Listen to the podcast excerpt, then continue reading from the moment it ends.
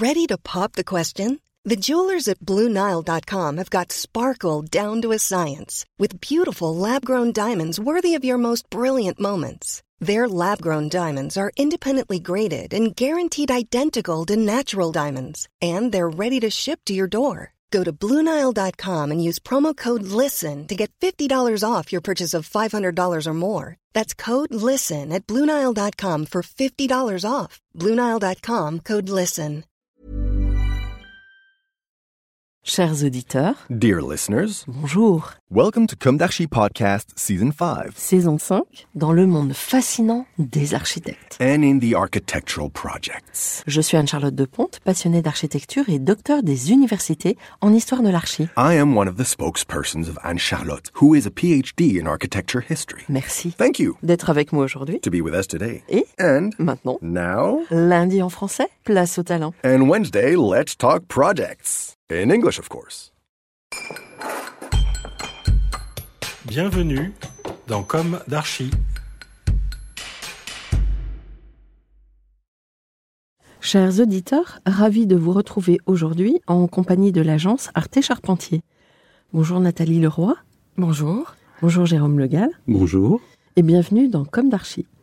Vous êtes respectivement Nathalie paysagiste, associée et directrice du pôle territoire de l'agence, Jérôme, directeur général délégué, architecte associé du pôle architecture de l'agence. Alors on va débuter d'emblée par un aparté introductif qui peut paraître hors champ, mais qui in fine ne l'est pas tant que ça. Aimez-vous les plaisirs de la table? Quels sont vos mets préférés? Un souvenir gustatif? Et nous entrons dans une période de Noël. Est-ce que vous avez des envies pour ce réveillon 2023 Je vous en prie, Nathalie? Je vais euh, entamer, justement entamer. Oui. Euh, on va dire je suis euh, gourmande, Oui. mais hum, gourmande euh, essentiellement de tout ce qui est végétal. C'est peut-être en lien avec mon métier de paysagiste, mais en tout cas, j'adore tout ce qui est légumes. Je pourrais parler de légumes rôtis, par exemple, de mélange de potimarron, de courgettes, de carottes, de céleri. Euh, tout ça qui, d'ailleurs, euh, une fois sorti de terre, est toujours euh, très beau dans un jardin. Hum, Mélangé avec des herbes. Et en fait, à chaque fois que j'ai à déguster des plats de légumes, je ne suis pas végétarienne, mais à Mm. chaque fois que j'ai à déguster des plats de légumes, c'est toujours un régal des papilles, de textures, de couleurs. De...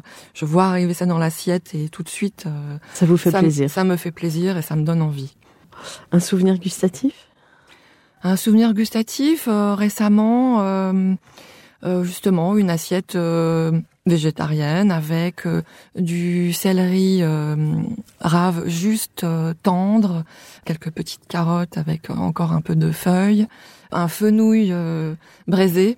Bon, des choses très simples. Bon, ça nous réveille les papilles.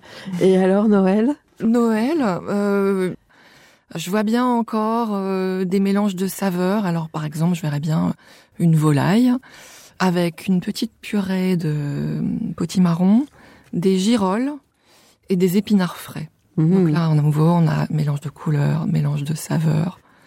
Voilà. Bon, Oh, ça nous met l'eau à la bouche. Jérôme Alors les plaisirs de la table, euh, moi j'aime les choses assez simples, qui se révèlent par leur goût, simplement, sans beaucoup d'additions. Donc c'est un peu la, vérité du produit, quoi. Produit naturel, mais aussi euh, très ouvert à différentes euh, cuisines du monde, sur lesquelles on, découvre de nouvelles saveurs, on découvre des couleurs, on découvre des compositions aussi, euh, d'assortiments de légumes, de viande. C'est un voyage aussi à chaque fois de découverte. Un souvenir? Alors un souvenir, euh, moi j'aime beaucoup les, fruits de mer aussi. C'est une dégustation d'huîtres euh, sur l'île d'Oléron, voilà, dans un petit cabanon euh, au bord de la plage, d'une réserve naturelle. On, on a aussi ce plaisir à la fois partagé du paysage, de l'environnement, sentir l'air, le vent, et puis à la fois déguster une huître fraîche, juste avec un, même naturel, simplement avec un bon petit vin blanc. J'approuve complètement. Noël? Alors Noël, c'est vrai que ma maman est polonaise d'origine. Donc on a une tradition familiale euh, qui est la dinde à la polonaise. Alors euh, Ah. bon, c'est une dinde qui est fourrée avec un mélange d'amandes, de noix et qui cuit assez longtemps. Et en parallèle, euh, ma maman nous faisait euh, des oranges, donc qu'elle dépiotait, qu'elle mélangeait avec des noix, avec de la crème fraîche aussi.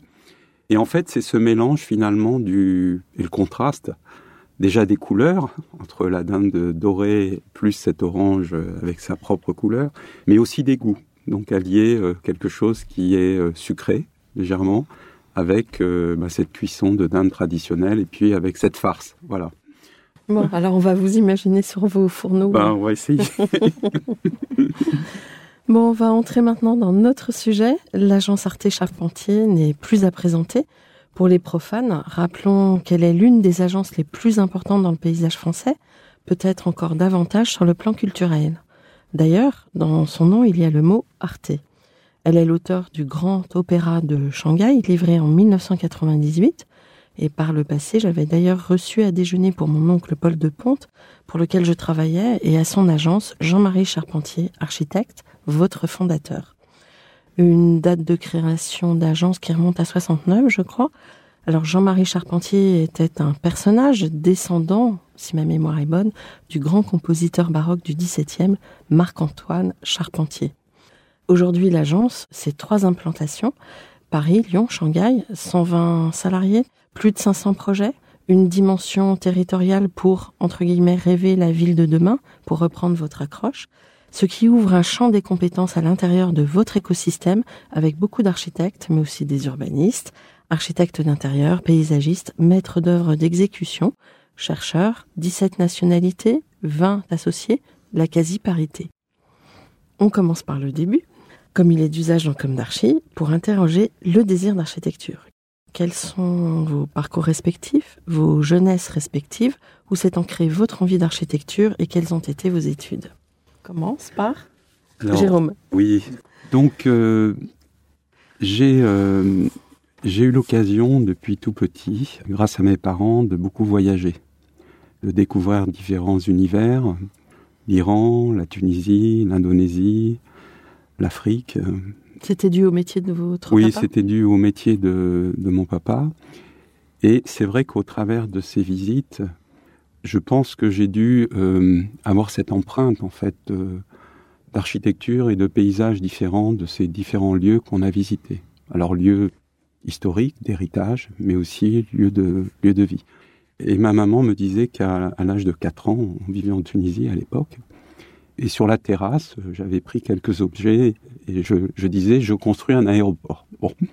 J'ai toujours été, euh, au long de mon enfance, je dirais, euh, aussi avoir une passion pour, je dirais, le design, le dessin, mais aussi la calligraphie. C'était quelque chose qui était important pour moi déjà dans cet âge assez bas, vers 7-8 ans, de déjà d'écrire avec une calligraphie spécifique, mais aussi de dessiner euh, des objets. euh, et j'avais l'idée d'être, à l'époque, j'aurais aimé être designer. Voilà. Bon, à la suite de ça, euh, j'ai fait le. On a eu un grand débat familial par rapport au métier d'architecte, puisque mes parents, euh, au départ, y étaient assez, assez réservés en me disant il faut beaucoup de connaissances, de relations, et aussi de, de l'argent pour tenir une Mm. structure. Et je me souviens l'année de ma terminale où j'ai passé mon bac, on a eu ce débat pendant quelque temps. Et ma maman m'avait ramené d'un de ses voyages un livre sur la perspective, un traité de perspective. Et euh, avant mon bac, c'est quelque chose qui m'a passionné. Donc aussi, j'ai découvert, dessiné, commencé à monter des perspectives euh, à la main. Il n'y avait pas de 3D à l'époque, euh, ni d'ordinateur. Et ensuite, mes parents m'ont dit, bon, bah, finalement, écoute, fais ce qui te plaît. L'important, c'est que tu sois heureux dans la, dans la vie, dans ton travail, et tu as le droit de te tromper. Donc, je pense que cette philosophie, elle est importante aussi par rapport à nos, à nos enfants aussi. C'est leur chemin, il- c'est un chemin de, de passion. Voilà. Donc, Mhm. Et il faut, les, en tant que parent, les guider un peu. voilà, il faut les Mm. guider un peu, les aider un peu, mais aussi laisser cette, cette liberté. À la suite de ça, je suis rentré à, à Paris, parce qu'à l'époque, on, on vivait encore en Tunisie. Et j'étais à l'école UP9, euh, aux Beaux-Arts en fait. Donc j'ai découvert ce lieu magique, plein d'histoires. Je me souviens de ces ateliers avec la vue sur la, sur la Seine, ces grands ateliers avec 5-6 mètres de hauteur. Et ce travail aussi, euh, je dirais, des différentes générations, puisque dans cet atelier, il y avait des, des bisus, ce qu'on appelle les Mmh. nouveaux. Et puis, euh, les choses s'étalaient sur, euh, sur ben, jusqu'aux diplômés. Et en fait, ce croisement de générations et d'échanges était très intéressant et très enrichissant.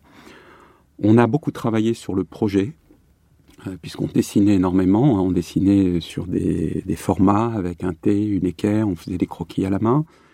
Et en fait, il y avait aussi cet échange de différentes visions d'architectes et de partage finalement, et de débat, et c'est ce qui m'a vraiment passionné.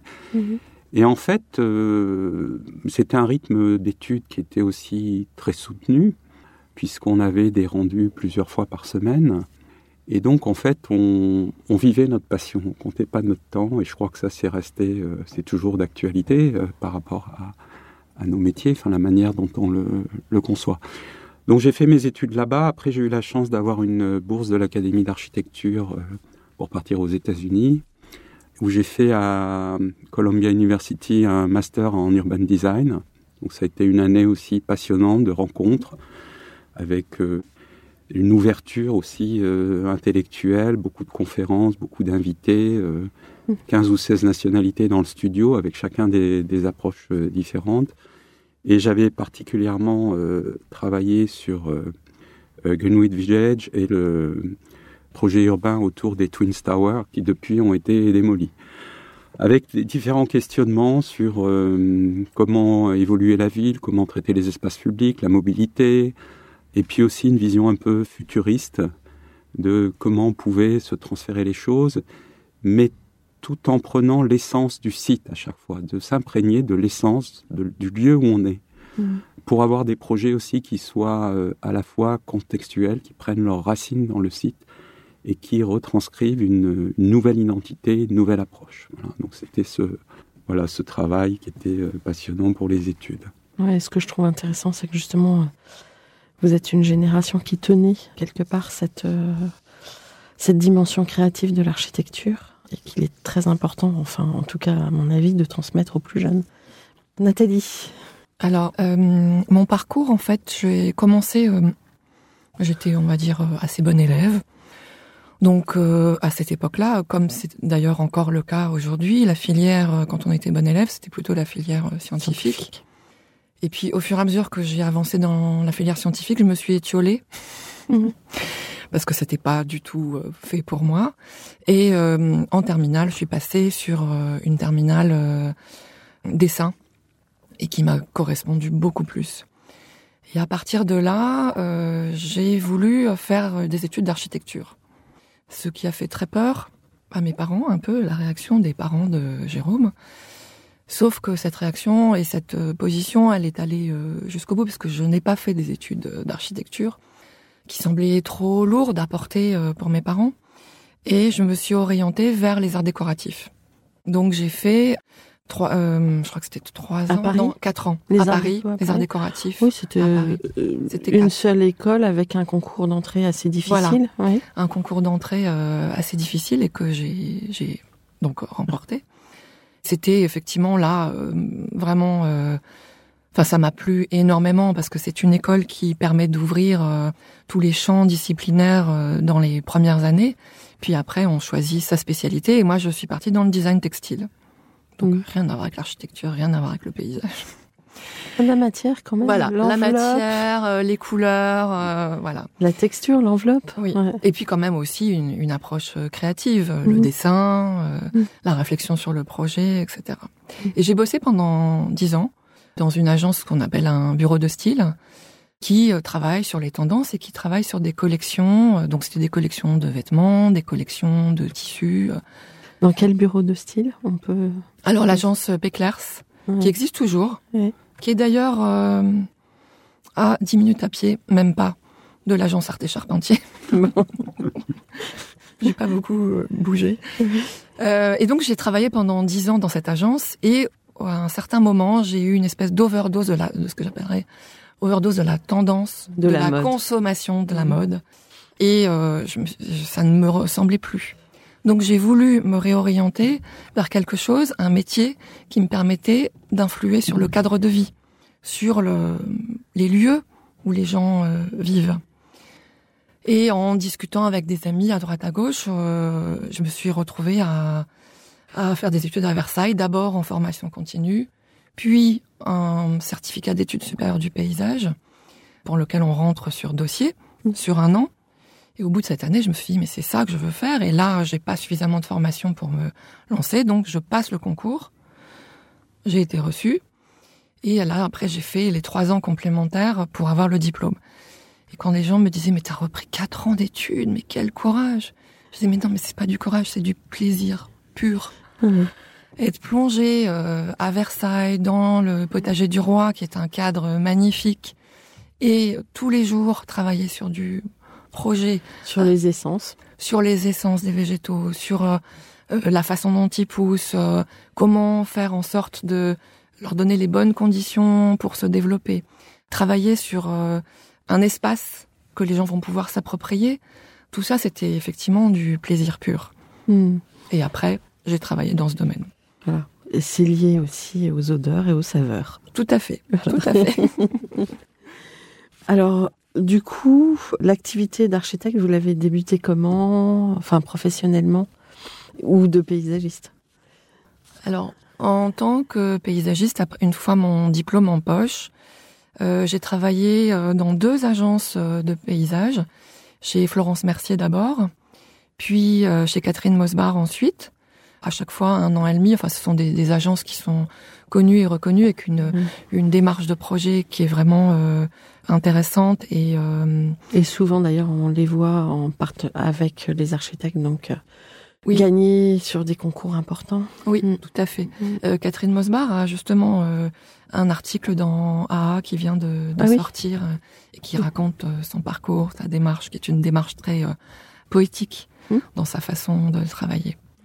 Et puis, euh, à l'issue de ce travail dans ces deux agences, euh, j'ai rejoint un ami qui était déjà chez Arte Charpentier, un ami paysagiste, un ami de, promo- de promotion, plus jeune que moi, puisque moi j'avais plutôt dix ans de plus que, que les étudiants euh, de Versailles. Je l'ai rejoint et puis euh, on a travaillé ensemble pendant quelques temps. On était deux au début. Et puis lui est parti vers d'autres horizons. Moi j'ai continué le chemin et petit à petit euh, l'équipe s'est étoffée puisqu'on est neuf paysagistes aujourd'hui au sein de l'agence. Oh là là. Et c'est aussi Non. une aventure humaine. Oui, bravo. C'est rare.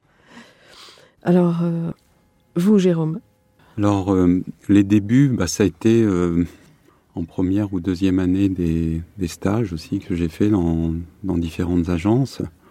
Je me souviens, la première agence, euh, quand je suis arrivé, on m'a demandé de border des calques. À l'époque, il y avait des calques. Oui, oui, bien sûr. Avec un petit bord vert. Voilà, il y avait un petit bord vert, un petit rouge, Oui, selon oui. les codes. Donc, je fais ça pendant une journée. Puis après, petit à petit, on, on a, on m'a donné d'autres sujets euh, de réflexion, de conception. Euh, j'ai travaillé, je dirais, pratiquement euh, pendant euh, toutes les vacances euh, quand j'étais étudiant. J'allais travailler dans une agence à Grenoble puisque mes parents sont, étaient à Grenoble à l'époque. Et je passais deux mois à faire des projets dans l'agence, à participer à des concours. Donc ça m'a donné aussi une, vision complémentaire du métier où eh ben, on travaillait sur des sujets, on recherchait des fonctionnalités, des images, une organisation, c'était sur des concours d'école aussi, d'enseignement, de logement. Et à la suite de ça, ben, je suis, euh, quand je suis rentré des États-Unis, j'avais la possibilité effectivement euh, euh, soit d'aller retourner à Grenoble, puisque j'avais une agence où ils souhaitaient que je devienne un des associés. Et finalement, j'ai fait un choix un peu différent. J'ai fait le choix de l'ouverture et, et je suis plutôt resté sur Paris, où j'ai intégré euh, l'agence de Rechen et Robert. Ah oui Donc j'ai travaillé avec euh, Bernard Rechen et Philippe Robert sur des sujets de, de réhabilitation. Ce premier projet, euh, ça a été la réhabilitation de l'hôpital Marilan Long, qui est dans le 13e arrondissement, qu'on a retransformé en logement. Voilà. Mm. Logement pour la RIDP. Donc été une, c'était une grande expérience aussi du transformation de l'usage euh, d'un bâtiment euh, existant. Donc ça, c'était vraiment une, une première expérience. Et puis j'avais travaillé pendant deux ans sur différents concours. Vous alliez sur le chantier? Oui, aussi. Euh, on allait sur le chantier. On, à l'époque, on faisait des relevés complets avec notre maître. On dessinait les plans. Et puis, j'étais indépendant. Et puis là, bon, pour différentes raisons de, de, de projets, tout ça. Un jour, on m'a dit, ben, Jérôme, désolé, mais demain matin, il n'y a plus de travail euh, sur ce sujet, donc euh, il faut que tu retrouves, euh, il faut que tu partes de l'agence. Bon, ça a été un peu un, un choc. Un choc parce que il y avait une très belle ambiance, mais les gens travaillaient énormément. On était là tous les week-ends, en équipe. voilà, c'était passionnant. Et donc, à la suite de ça, ben, j'ai commencé à regarder un peu sur, le, sur différents contacts dans des grandes agences. Et puis, euh, j'ai euh, un architecte qui travaillait avec moi chez Rechen Robert à l'époque, qui s'appelle Andrew Hobson, qui m'a dit, mais euh, va rencontrer, il y a une agence qui s'appelle Jean-Marie Charpentier, tu peux aussi aller les voir. Et, je me souviens que quand j'étais étudiant, j'avais rencontré Jean-Marie Charpentier parce que on, faisait des études sur les nouveaux développements urbains Marne-la-Vallée, avec des opérations de logement de référence qui intégraient des matériaux déjà comme le bois, qui était dans des sites boisés, tout ça. Et, je me suis dit, ah ben tiens, j'ai connu Jean-Marie, je l'avais rencontré une fois, je crois, donc je suis retourné le voir. Et on a passé une heure et demie ensemble à discuter, et puis ensuite, euh, bah, j'étais embauché. C'était en quelle année ça? Alors, c'était en 1986, donc c'était mmh. euh, bah, il y a quelques années déjà. Et puis, euh, ben, c'était une agence déjà avec cette ouverture internationale à l'époque. Hein. il y avait euh, différentes équipes. Et puis, ça a été un travail euh, passionnant, euh, chaque mois, chaque année, de nouveaux enjeux, de nouveaux projets, des nouvelles thématiques. Donc, vous avez connu la grande aventure de l'Opéra de Shanghai Oui, j'ai connu la, la, grande aventure de l'Opéra de Shanghai au travers de, de mon associé Andrew Hobson, de Jean-Marie, mmh. Mmh. et puis de Stéphanie Siak et d'autres équipes aussi qui travaillaient sur ce sujet. Et puis on avait d'autres sujets en parallèle aussi. Donc il y avait la Chine et puis la France. Donc moi je m'occupais un peu plus des projets aussi en, France sur euh, du logement, euh, beaucoup de parcs d'affaires, mobilier d'entreprise, immeubles de bureaux, sièges sociaux. Et donc voilà, donc on a on a connu aussi ces époques à l'international euh, et on a eu l'occasion aussi de collaborer sur des sujets à l'étranger, voilà, dans quelques pays du monde. Voilà.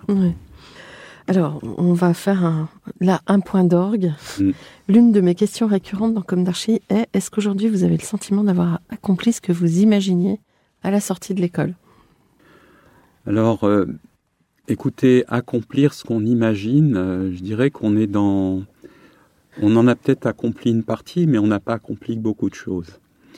Parce que euh, c'est vrai qu'on est dans une une ambition aussi euh, forte, euh, un travail sur de sur faire évoluer les choses, faire évoluer notre monde, accompagner notre monde. Donc là, on a le sentiment qu'il faut accomplir quelque chose, que beaucoup de choses sont devant nous. On a un métier qui évolue très rapidement et on a le sentiment de vouloir accomplir à nouveau plein de choses. Donc je dirais qu'on a effectivement quelque part accompli un certain nombre de choses dans ce qu'on a fait, aussi, on est sur des périodes de projet qui durent 5-6 ans. Donc en fait, cette notion d'accomplissement, elle est euh, euh, aujourd'hui pour moi l'accomplissement, c'est plus de c'est l'équipe qu'on a créée. Je veux dire, on a on a créé cette équipe, euh, bon avec Nathalie, avec d'autres associés, avec des jeunes générations, et on a le sentiment de construire quelque chose. Voilà, d'essayer d'accomplir quelque chose dans notre quotidien. Mmh. Si je, peux compléter, et ça, ça résonne complètement avec ce que dit Jérôme, c'est qu'en fait, je dirais, plutôt qu'un accomplissement, on est toujours en cours, en route, on a encore beaucoup à faire, on sait qu'actuellement, on a des défis à, relever. On est un peu euh, un moment charnière, on, doit répondre aux défis du changement climatique, et donc ça se reporte euh, dans nos pratiques. On doit se remettre en question sur la façon de, de, faire notre métier, aussi bien en tant que paysagiste qu'en tant qu'architecte. Mais la richesse que l'on a à l'agence, je trouve, c'est euh, on est en permanence euh, à l'écoute, on est dans la sincérité, tout en étant dans l'exigence, ce qui fait que on embarque tout le monde dans la même histoire, en les écoutant, en les accompagnant. Et je pense que c'est un formidable outil pour avancer. Pas facile, mais, euh, Pas facile, vous avez réussi. Mais enthousiasmant, en, tout cas. Hmm. En fait, euh, je dirais que on co-construit quelque chose au quotidien euh, dans nos réflexions et nos approches, qui sont des approches aussi très enrichissantes parce qu'elles sont vraiment croisées au travers des différents métiers. Mm. Et puis, je pense qu'aussi, euh, il y a une valeur d'écoute et de dialogue qui est important. C'est euh, aussi être ouvert aux propositions des autres, mm. pour que chacun aussi soit euh, soit soit motivé aussi par son travail. Donc, on est aussi très attentif à, ce dialogue, je dirais, collaboratif, cette écoute, ce partage, ce partage des idées, ce partage des volontés, ce partage des ambitions pour mener à bien nos réflexions et, nos projets. C'est une agence qui a une image très très ouverte, euh, je dirais, où il fait euh, bon naître et concevoir, euh, réfléchir. Et grandir. Et grandir aussi, parce que je pense qu'on grandit tous ensemble. Et c'est une vraie équipe.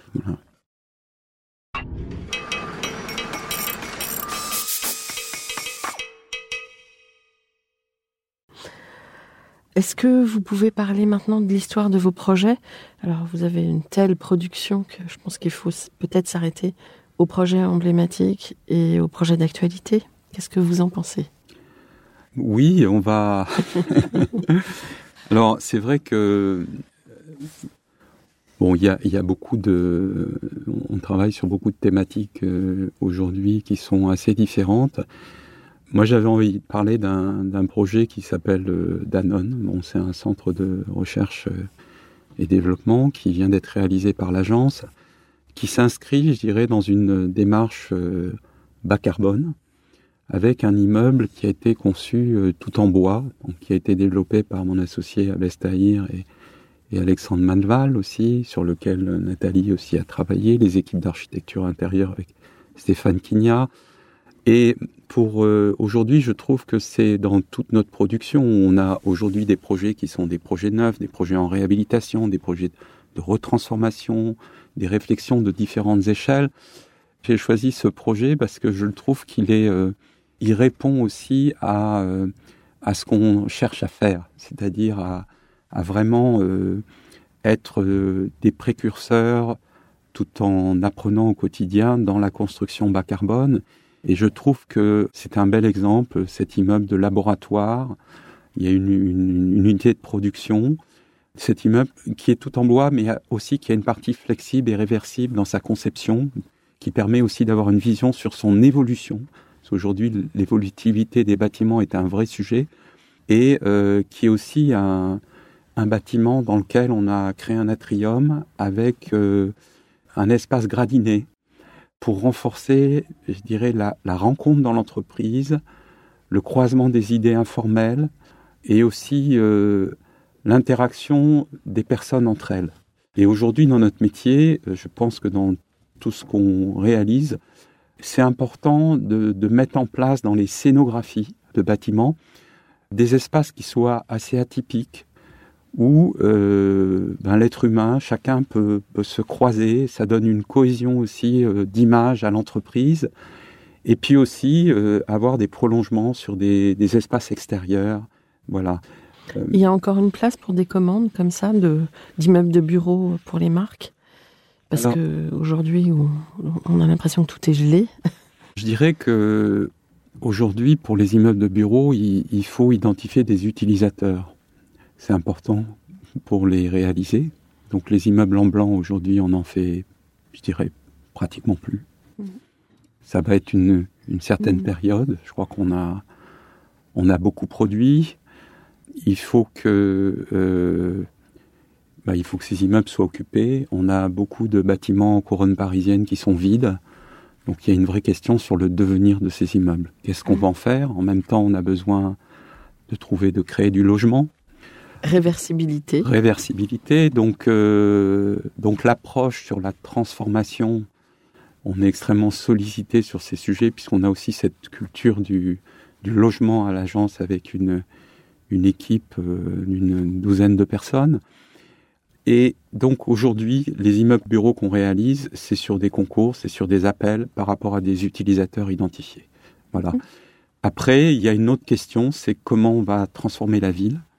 C'est un sujet qui n'est pas évident à différents niveaux. Euh, on va y venir, mais, ça. Mais on, on y viendra petit à petit. Voilà.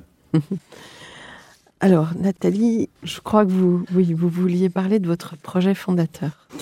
Oui, mon, le projet euh, qui me tient à cœur à l'agence, c'est un projet sur lequel je travaille depuis dix ans. Un écoquartier, l'écoquartier Victor Hugo à Bagneux, donc on est au sud de Paris. Euh, la genèse de ce projet, c'est l'arrivée programmée d'un prolongement de la ligne 4 du métro. Mm. Puis quelques années après, le projet de gare du Grand Paris Express là, sur la ligne euh, 15. Voyant ces projets arriver, ces projets métropolitains, la ville a souhaité revoir euh, ce quartier environnant et densifier, pouvoir accueillir plus d'habitants. Plus d'habitants, c'est 3600 nouveaux habitants, c'est 2000 logements. Comment faire ça? Oui. Alors, euh, comment faire ça tout en gardant une qualité?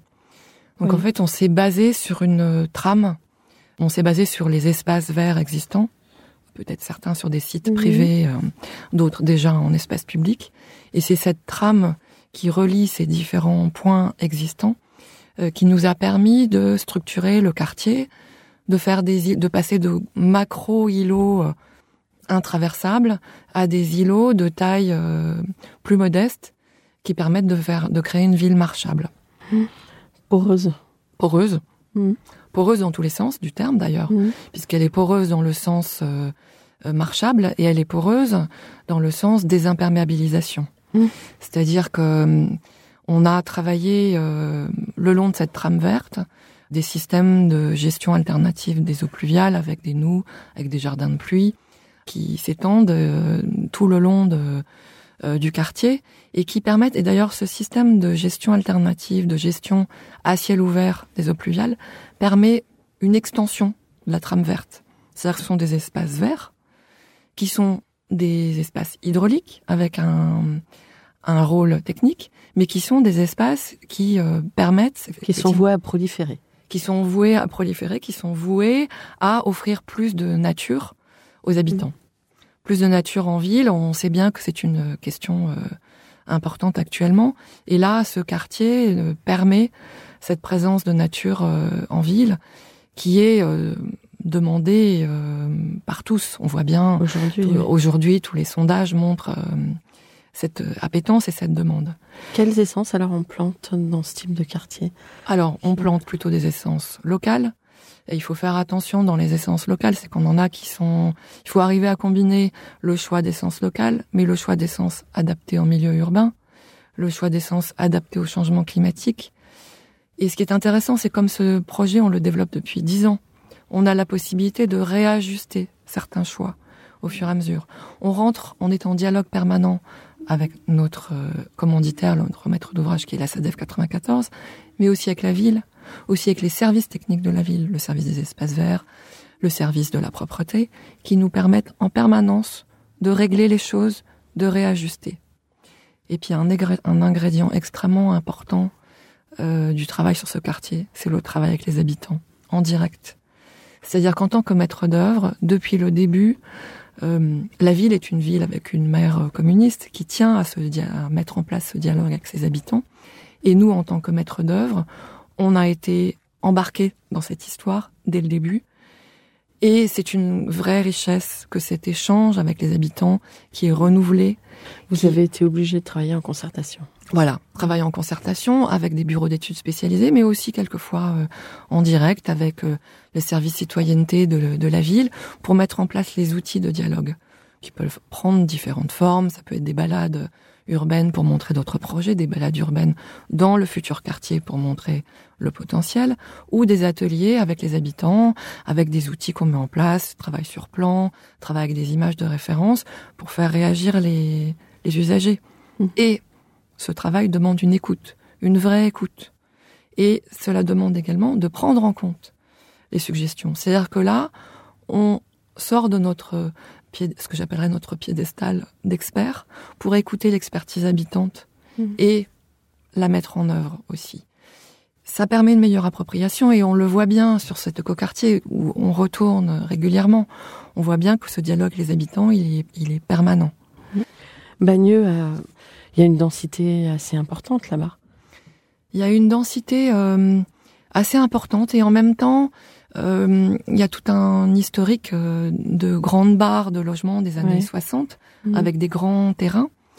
Et en fait, cette euh, euh, densité, elle est, enfin, en tout cas, dans le travail qu'on a fait sur l'écoquartier, c'est qu'on a une meilleure appropriation de la densité par un meilleur partage entre espace public, espace planté et espace Mhm. habité. Mhm. Et Bagneux est une ville qui a de nombreux projets euh, en cours, entre autres euh, le quartier des Mathurins qui est situé plus au sud de la ville, qui euh, effectivement va accueillir de nouveaux habitants. Mm. Mais la démarche de la ville est aussi une démarche qui est très ancrée dans l'environnement, la nature en ville, et le dialogue avec les élus se fait très bien Mm. sur ces sujets. Alors, quand vous parliez de votre écoquartier Victor Hugo, tabula rasa et on re- non, vous vous, vous accrochez. euh, Alors surtout, enfin voilà, Oui. justement, Vous avez un exosquelette à partir duquel vous travaillez? Oui.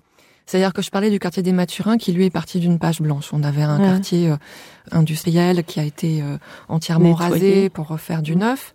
Et d'ailleurs, du coup, refaire du neuf aussi à partir de sols reconstitués.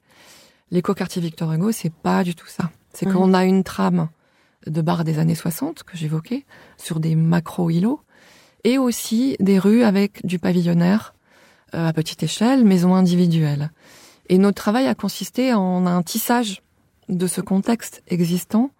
Donc une on a travaillé sur une granulométrie et un épanelage des bâtiments pour rentrer en dialogue et non pas euh, arriver avec quelque chose de trop euh, dur, de trop euh, tranché. Mmh. Et ce travail d'épanelage, on l'a également fait avec les habitants sur un des, des quartiers où on intervenait de manière un peu plus conséquente. Euh, le travail avec les habitants s'est fait très en amont sur la programmation. Euh, on a mis en place à la fois avec les promoteurs et les équipes d'architectes, puis après dans un deuxième temps avec les habitants, tout un travail sur la volumétrie, l'utilisation des rez-de-chaussée, euh, l'utilisation des toitures, le lien euh, rez-de-chaussée espace public. Toutes ces thématiques ont été euh, travaillées avec les maîtres d'ouvrage, les promoteurs, avec les équipes d'architectes et avec les habitants. Mhm. Ça faisait des réunions où il y avait, il pouvait y avoir jusqu'à une cinquantaine de, de personnes actives, des réunions très riches d'échanges. Quel boulot pour restituer après? Oui, euh, quel boulot, euh, en même temps quelle richesse. Et effectivement, vous faites bien de parler de restitution parce que cette restitution, elle est essentielle aussi bien dans le travail de concertation sur les espèces publiques que dans ce travail de fabrication d'un quartier. Cette restitution, elle est essentielle pour revenir vers les habitants et dire pourquoi on a écouté et pris en compte cette suggestion, pourquoi on ne peut pas prendre en compte telle suggestion. Parce qu'il faut, là on rentre toujours dans la pédagogie extrêmement essentielle pour rester dans un dialogue euh, sincère. Et euh, est-ce que dans ces concertations, les habitants rêvent beaucoup ou, ou- ou est-ce qu'ils sont raisonnables ou euh, comment ça se passe? Il y a tous les cas de figure? Il y a un peu tous les cas de figure, mais euh, je trouve que souvent les suggestions sont assez entendables et exploitables et euh, une mise en œuvre peut être euh, possible. C'est-à-dire que euh, effectivement on parle de rêveurs, mais on a des habitants qui sont aussi de plus en plus experts de, de l'urbain, de Mhm. la ville, et qui apportent des suggestions qui sont tout à fait pertinentes. Ça prouve que la communication marche bien des Oui. projets. Elle est essentielle. Alors, en un demi-siècle d'existence, et même si vos équipes se sont bien évidemment et naturellement renouvelées, quel serait votre regard sur la mutation des villes? Vous l'évoquiez euh, tout à l'heure, Jérôme. Euh, le problème de la densité, étalement hauteur et le fameux sujet de la nature en ville. Est-ce que vous pouvez apporter une, une réponse peut-être plus holistique sur le sujet? Alors, c'est vrai que sur la, sur la mutation des villes, aujourd'hui, on, on est confronté à deux désirs. Euh, chacun a envie d'habiter, euh, pas forcément dans les centralités, Mhm. Bon, à la suite du période du Covid, on a vu qu'il y a beaucoup de gens qui sont partis euh, des villes pour avoir un peu plus d'espace, un peu plus d'espace extérieur, un jardin. À la fois, aujourd'hui, le, le débat, c'est d'éviter l'étalement urbain et de venir recentraliser ou régénérer la ville sur elle-même.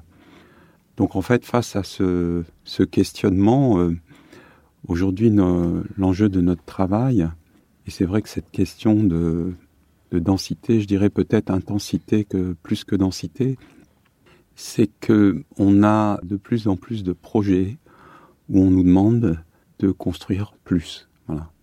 Donc la vraie réflexion, c'est comment euh, sculpter en fait euh, la silhouette de ces projets pour à la fois, je dirais, se raccorder aux existants sans pénaliser le confort aussi des personnes qui sont de le déjà là, des personnes Mhm. qui sont déjà là, trouver des transitions douces et puis répondre contextuellement à euh, différentes échelles. Euh, on a des projets aujourd'hui, on est en face de maisons particulières dans une impasse. Donc il y a, il y a tout un travail vraiment sur le de conception architecturale et volumétrique, et puis aussi euh, quels sont les espaces qu'on va offrir aux habitants? Les espaces urbains, des espaces de jeu, du végétal, ramener de la pleine terre, euh, La sécurité aussi. la sécurité. Mm. Et en fait, euh, c'est un, un chemin qui se fait petit à petit, et puis aussi dans la qualité de vie des habitants. Pourquoi? Faire en sorte qu'ils restent dans, la- dans les centralités Déjà pour aussi leur qualité de vie, moins utiliser les transports, moins utiliser la voiture, être proche des centralités, utiliser les mobilités douces. Donc en fait, cette question qui est très très vaste, ce travail de, l'ensemble des équipes chez Arte Charpentier euh, répond aujourd'hui à beaucoup d'enjeux sur différents euh, quartiers qu'on a réalisés, et puis aussi la question du confort de vie dans ces espaces euh, d'habitat aussi pour faire un, habitat qui soit, euh, je dirais, à la fois aussi euh, évolutif par rapport à la, à la vie familiale, euh, concevoir des espaces qui peuvent s'adapter dans la temporalité, et puis aussi cette notion de de- d'espace extérieur, je veux dire, propre au logement. Donc en fait, faire envie de, dans beaucoup de villes du monde, on vit dans des tours, je veux dire. Le terme tour n'étant pas péjoratif, c'est simplement une manière de d'habiter euh, de verticalement. Et après, c'est notre travail vraiment, c'est c'est de faire envie et donner en- en- envie aux gens pour justement rester, euh, essayer de rester sur la, la proximité euh, de, la, de la ville et la synergie qu'on peut y trouver. Je pense qu'aussi c'est lié à un confort de vie en parallèle. Mm. On voit qu'on a de plus en plus euh, possibilité de travailler ou télétravailler. Bon, ça c'est un équilibre après qui est propre à chacune euh, des entreprises. D'ailleurs, qui est un sujet dans l'habitat aussi, euh, comment télétravailler chez soi quand on a des, des petites surfaces. Enfin, qu'est-ce qu'on crée à un moment comme espace de filtre? Et euh, et puis conserver du temps pour sa famille, ses enfants, c'est important. Donc, quand on voit le temps de transport généré aujourd'hui sur les différentes euh, mégalopoles, Oui, parce que euh, il est, euh, il est extrêmement important et en fait, il pénalise la vie personnelle de chacun des, de Mhm. chacun des couples.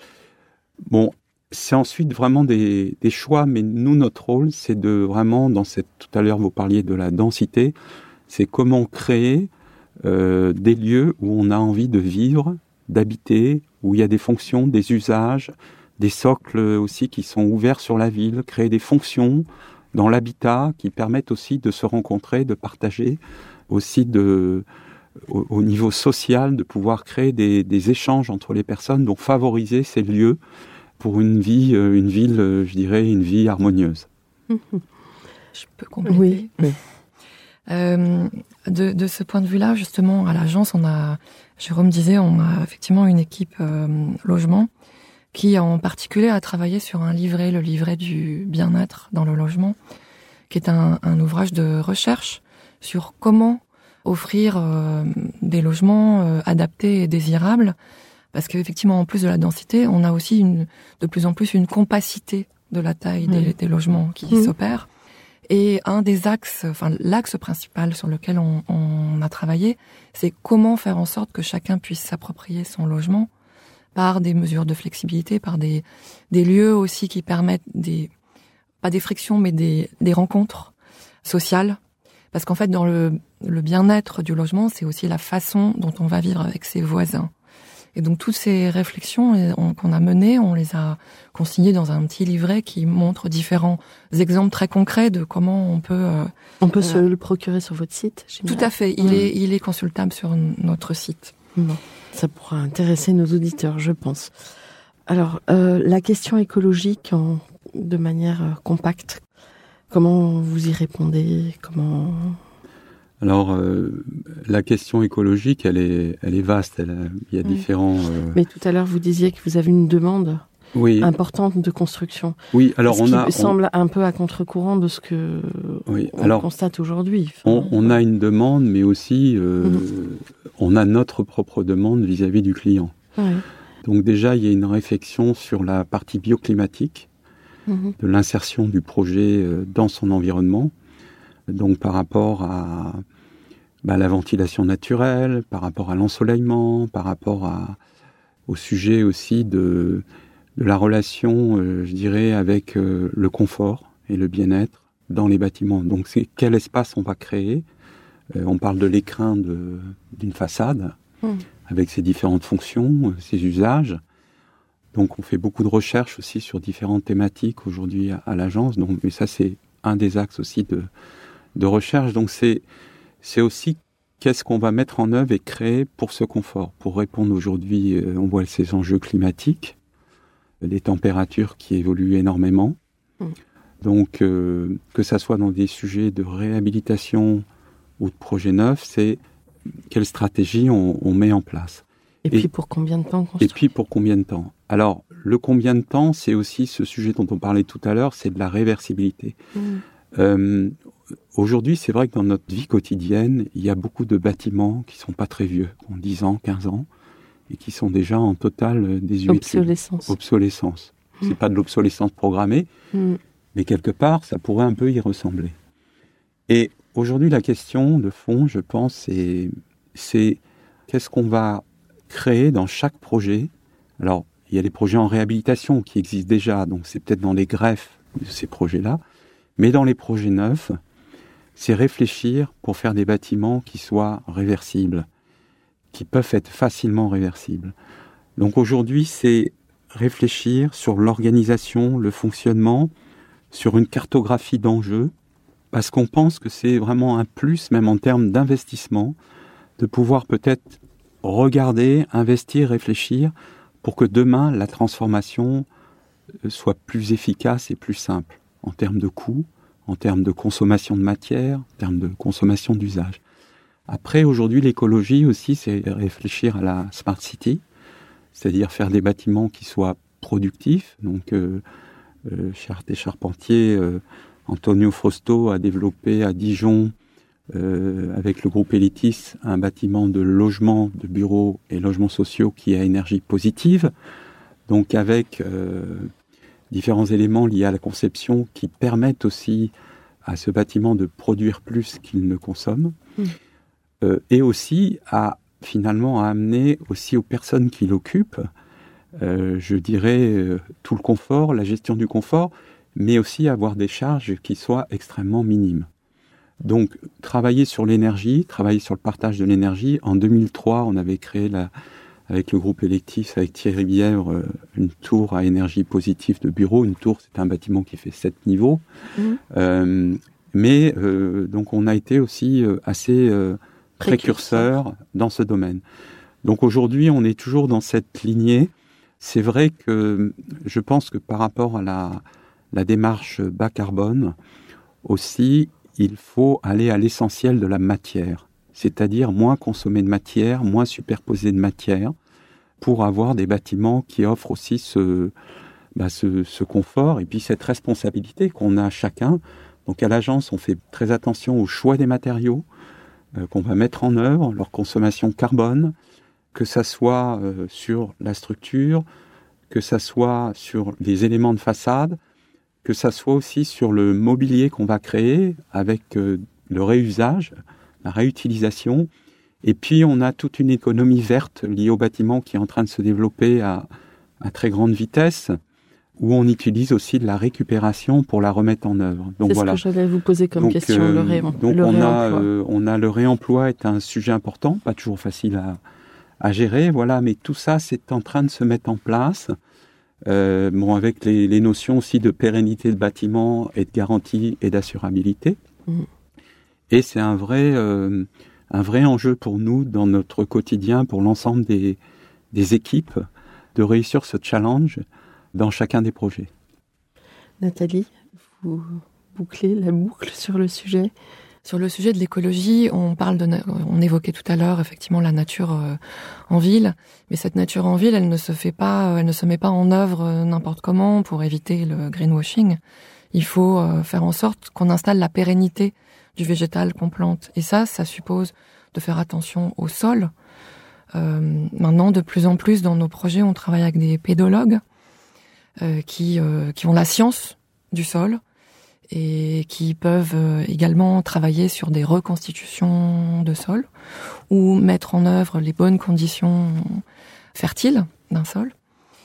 On travaille avec des hydrologues sur la gestion de l'eau, parce qu'effectivement, euh, un végétal sans eau, un végétal sans sol, on n'a rien. Euh, et donc ça, c'est extrêmement important de pouvoir de réfléchir à chaque fois quand on met en place du végétal, comment on le met en œuvre, aussi bien au niveau du sol de la ville, en pleine terre, que sur les bâtiments. Parce qu'effectivement, on a de plus en plus de demandes aussi d'intervenir sur les bâtiments, de faire en sorte d'offrir aux usagers, euh, aux habitants des terrasses accessibles. On va jusqu'au rooftop. C'est-à-dire pendant très très longtemps, les, les rooftops étaient utilisés par les gaines techniques qui avaient des magnifiques vues sur euh, l'environnement. Là maintenant, on essaie de, de, retravailler sur la technique pour offrir des espaces euh, accessibles et pouvoir, euh, sur ces rooftops, planter. Et donc là, à nouveau, faire attention au substrat qu'on met en œuvre, faire attention à l'apport en eau pour garder cette pérennité de... Et puis j'imagine que face au phénomène de ruissellement, vous réfléchissez aussi à la porosité. Tout à fait. Mm. Euh, là, c'est-à-dire qu'on travaille avec des matériaux qui sont poreux. On désimperméabilise au maximum pour avoir euh, de l'eau qui pénètre dans le sol, qui va recharger les nappes phréatiques. Ce travail, il est, il est constant, c'est-à-dire mm. que c'est incontournable maintenant de réfléchir euh, en ce sens.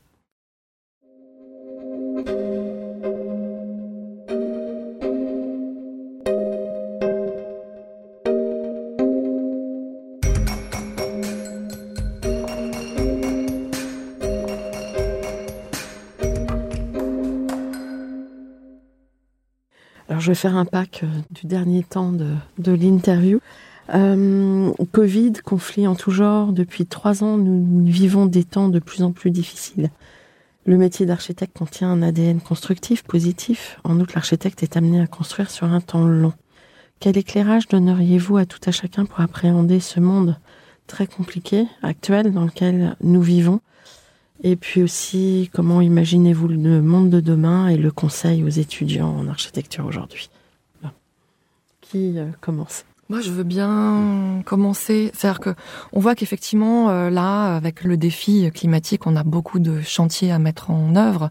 Ça veut dire qu'on doit euh, se re-questionner sur notre façon de travailler en tant que maître d'œuvre.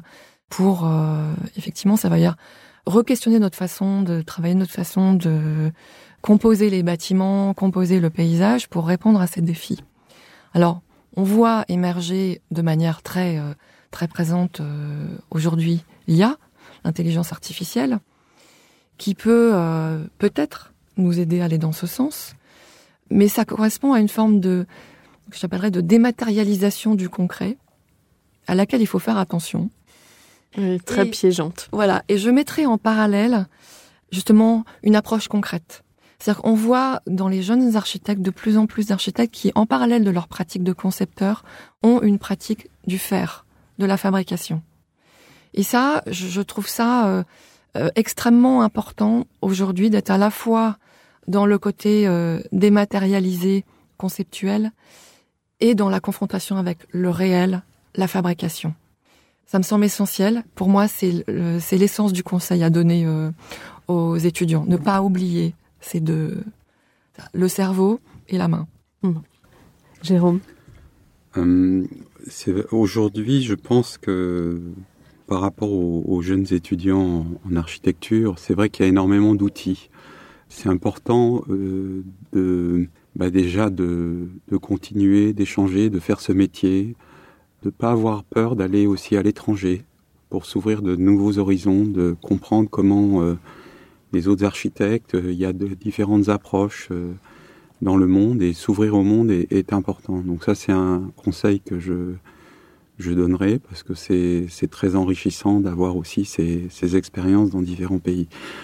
Après, euh, c'est vrai que concevoir, il faut construire aussi. Donc construire, c'est aussi ben, se confronter au chantier, à l'énergie du chantier, à l'énergie des échanges, la richesse des échanges, la richesse de l'apprentissage, la richesse du savoir-faire des autres. Donc pour échanger, comprendre et peut-être aussi mieux concevoir. Euh, Aujourd'hui, il y a des nouveaux matériaux aussi qui se mettent en place. On est dans une future révolution de préfabrication. Donc, euh, je dirais de préfabrication intelligente vis-à-vis du bas carbone, c'est-à-dire comment coupler, assembler des éléments dans des endroits pour ensuite les mettre en œuvre et les réaliser. Donc c'est aussi l'imprimante 3D. Aujourd'hui, euh, l'imprimante 3D permet de faire euh, différentes euh, solutions, différentes solutions aussi de, de, mise en œuvre. Et je pense que ce monde de l'imprimante 3D, ce n'est que le début aujourd'hui où on pourra peut-être réutiliser des, matériaux qui proviennent de la terre pour leur donner de nouvelles formes et les sculpter euh, avec l'imagination. Alors on voit beaucoup euh, aujourd'hui de, de, projets aussi qui sont très emblématiques, très poétiques dans leur forme, mais qui aussi consomment beaucoup de matière. Donc il y a, je pense qu'il y a un juste équilibre à trouver entre une rusticité peut-être, une sorte de vérité, de pérennité, euh, des bâtiments qui vont durer dans le temps. il y a une demande d'imaginaire quand même. Il y a une demande d'imaginaire, donc il faut, il faut allier les deux, il faut combler les deux. Voilà, pour euh, ben, consommer moins, utiliser mieux, et, et, surtout que les choses durent plus longtemps. Voilà. Et pas être dans le monde où tout, tout va très rapidement, tout se démode très rapidement, tout s'utilise, oui. se jette. Le, euh, le donc consumérisme. Ça, voilà, le consumérisme à l'excès. Merci. Un mot de la fin? Ben, Je pense que déjà par rapport à notre métier d'architecte et à l'agence, on est euh, très enthousiaste de faire ce que l'on fait au quotidien avec toute cette belle équipe, ces différents métiers. Euh, on a beaucoup de choses encore à, développer, à améliorer, à convaincre euh, différents partenaires euh, pour aller de l'avant, pour vraiment euh, faire un, un monde dans notre métier qui soit aussi désirable, enviable, où les, les, les générations se sentent bien, les futures générations. Et je crois qu'aujourd'hui, ce qui est intéressant aussi, c'est quand on vient revisiter euh, des projets qu'on a conçus. C'est toujours euh, ouais, ça, c'est une beaucoup, question que je trouve avec très intéressante. beaucoup d'émotions, euh, beaucoup Mm. d'émotions parce que ce sont des aventures humaines. Mm. Et euh, chaque fois qu'on a l'occasion de revoir, de passer devant un bâtiment, on se souvient des personnes, des sujets qu'on a eus, euh, des gens qu'on revoit dans la vie ou pas. Et, et aussi, c'est un retour sur ce qu'on a fait. Bien sûr. Alors c'est un retour qui peut être aussi euh, euh, Bah, qui vous apprend. qui nous apprend, qui nous fait évoluer, qui nous re-questionne, euh, puisque chacun d'entre nous aussi a évolué, et qui aussi nous nous rappelle, je veux dire, ce qu'on a fait et ce qu'on devrait peut-être faire de mieux et améliorer certaines, certaines choses euh, dans la réflexion, dans la conception, voilà. Mais c'est vrai que c'est un sujet sur lequel on intervient assez régulièrement. Mm. Revenir sur nos, nos projets qui ont été Mm. conçus il y a Et quelques années. Je trouve que c'est un vrai sujet et Oui. que les architectes ne travaillent pas assez de s'intéresser à l'usage et de- Ouais. au bâtiment après. Mm. Alors on a eu l'occasion de reconvertir des bâtiments sur lesquels on a travaillé euh, dans les années il y a 15 ou 20 ans. Et, euh, et en fait, euh, on voit que ces approches, en particulier un immeuble qui s'appelle Shift, qui est à ici les Moulineaux, où Nestlé a, a regroupé l'ensemble de ses, de ses activités, qu'Antonio et son équipe ont développé.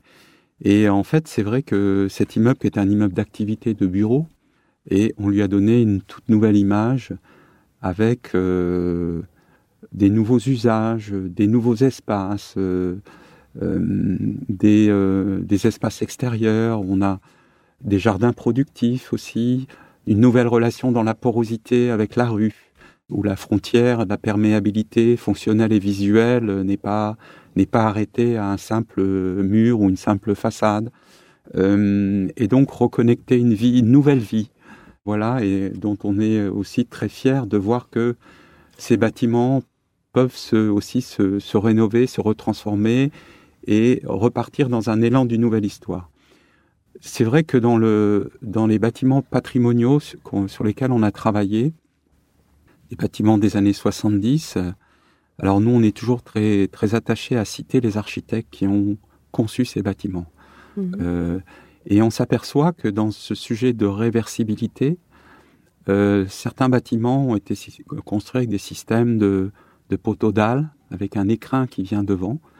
Et en fait, cet écrin, on peut le retransformer facilement, sans avoir à démolir du béton. Voilà. Donc, euh, donc cette réflexion euh, sur le long terme aussi de nos enveloppes, euh, de nos façades, des technologies qui évoluent très rapidement dans leur matière, biosourcés, dans leurs épaisseurs, dans, les, dans, dans leur technologie aussi. C'est un sujet qui est passionnant et peut-être que demain, la façade sera un symbole, bien sûr le symbole architectural de l'immeuble, mais avec une technologie embarquée de production solaire, dans un verre transparent, avec le moyen d'opacifier, le moyen de colorer, peut-être le moyen de faire passer des messages ou peut-être comme un caméléon dans la ville qui vient euh, à des moments changer son enveloppe.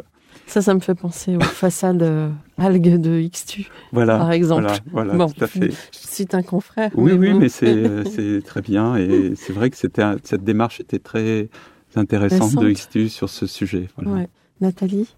On voit qu'on est dans une, une, époque un peu euh, chahutée euh, aujourd'hui avec euh, euh, même tourmentée avec euh, des conflits armés, avec la problématique du changement climatique, l'érosion de la biodiversité. Enfin bon voilà, on pourrait oui. dresser un tableau noir du contexte. Et en même temps, c'est aussi un contexte propre à un dynamisme, à une remise en question, au fait de d'avancer, de trouver encore euh, d'autres solutions. On est dans un, un bouillonnement d'idées mmh. pour euh, bousculer les acquis et, trouver de nouvelles solutions. Donc ça suppose aussi de pas mal de recherches, euh, de se questionner en permanence. Et c'est vrai qu'à l'agence, on se donne euh, au maximum les moyens de, mettre en place cette recherche pour euh, trouver des nouvelles solutions. C'est vrai qu'il va falloir de toute manière euh, se réinventer complètement dans nos différents métiers, dans, dans, tout ce qui est aussi euh, promotion immobilière, investissement. Euh, eux, je, je pense qu'il faut que... qu'ils évoluent, oui, oui très nettement, oui. parce qu'autrement ils sont. Mais euh, aujourd'hui, ce qui est intéressant, pas... on a on a des, des investisseurs, ceux qui ont mmh. acheté la Tour Elitis à Dijon, qui sont des investisseurs hollandais. Et en fait, aujourd'hui je pense que tous ces fonds verts, qui sont aussi des sujets de, euh, au niveau de ces, ces grands groupes d'investissement, hein, c'est euh, qu'est-ce qu'on fait pour le, pour le monde de demain, pour l'écologie. Euh, c'est, mmh. une, chaque société aussi a, a, ses comptes à rendre euh, par rapport à, à, à, ces sujets. Et aujourd'hui, on sent qu'il y a aussi ce mouvement qui est très important d'investissement, qui est une vraie valeur, hein, qui est une richesse, euh, je dirais, future aussi pour les, pour les futures générations. On sent que ce mouvement est là et que finalement, je pense que bientôt, il y aura beaucoup d'investisseurs qui ne réagiront que comme ça. Oui. Mmh. Avec la taxonomie verte, voilà, par exemple, qui permet de, des financements en vert mmh. plutôt que des financements carbonés. Mmh. Ouais. Bon, il y a beaucoup de choses à faire. C'est vrai que en prenant le métro ce matin, euh, sur la ligne 3, il y a un métro toutes les une minute à 9 heures le matin. Et ils sont tous plein, plein, plein, plein. Donc, euh, vous parlez de bouillonnement, je pense que, en effet, on se rend pas compte, mais il faut éviter de, de tout geler parce que mmh. euh, parce qu'on est très nombreux et qu'il faut gérer tout ça. Il faut faire ville, faire la ville. Merci. Chers auditeurs, merci pour votre écoute. Rendez-vous dès la semaine prochaine pour un nouveau numéro. D'ici là, prenez soin de vous. Au revoir et merci beaucoup, Nathalie et Jérôme. Merci. Merci à vous. Allez, au Merci. revoir. Au revoir.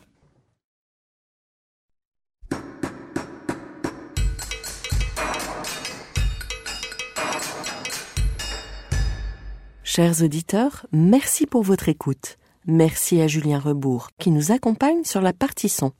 N'oubliez pas de retrouver nos sujets en avant-première sur Instagram à l'adresse at comme podcast.